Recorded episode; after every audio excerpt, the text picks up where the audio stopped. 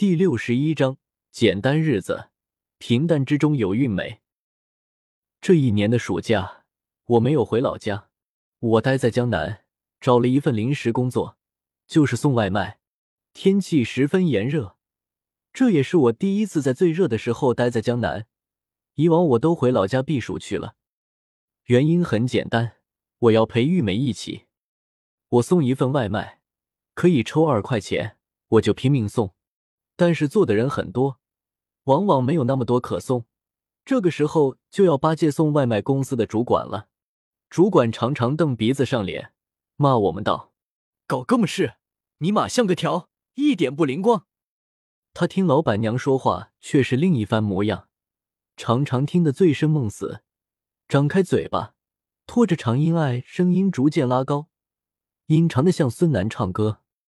我便觉得赚钱真心不容易。理解了父母的艰难，更感同身受了玉梅的苦楚。我想，我要对玉梅更好些。一下班，我就在门口等她。他们饭店的保安都认得了我，有空的时候还过来在树荫下逗聊几句。我们边聊边擦汗。我拉着玉梅的手，和她走在路上。我们聊了下村里的事。玉梅突然说：“盗墓的都没有好下场。”玉梅又说。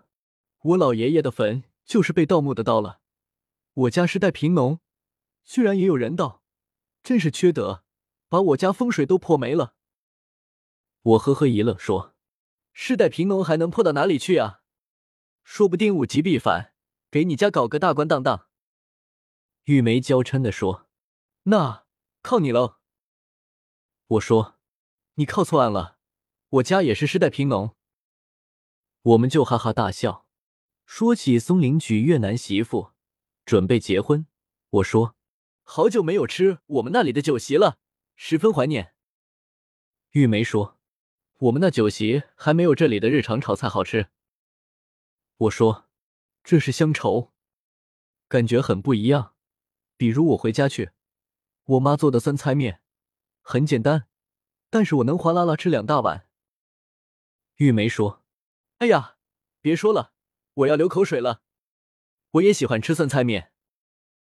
我们去吃酸菜鱼，让他分担一部分我们的思乡之情。吃完酸菜鱼，我们觉得不过瘾，又扯东扯西，扯的还是离不开家乡的那疙瘩地。最后，我们一起决定暑假期间抽空一起回家一趟，去看看父母。玉梅去和饭店经理请假半个月，说要回家，经理不答应。说是暑假本来生意好，而且也缺人，半个月时间太长了。况且总共也工作了还不到半年，玉梅就颇为纠结，问我怎么办。我说很简单，辞职走人，回来再找。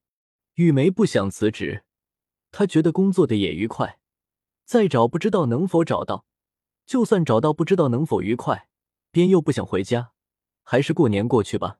我说好。你喜欢怎样，我们就怎样。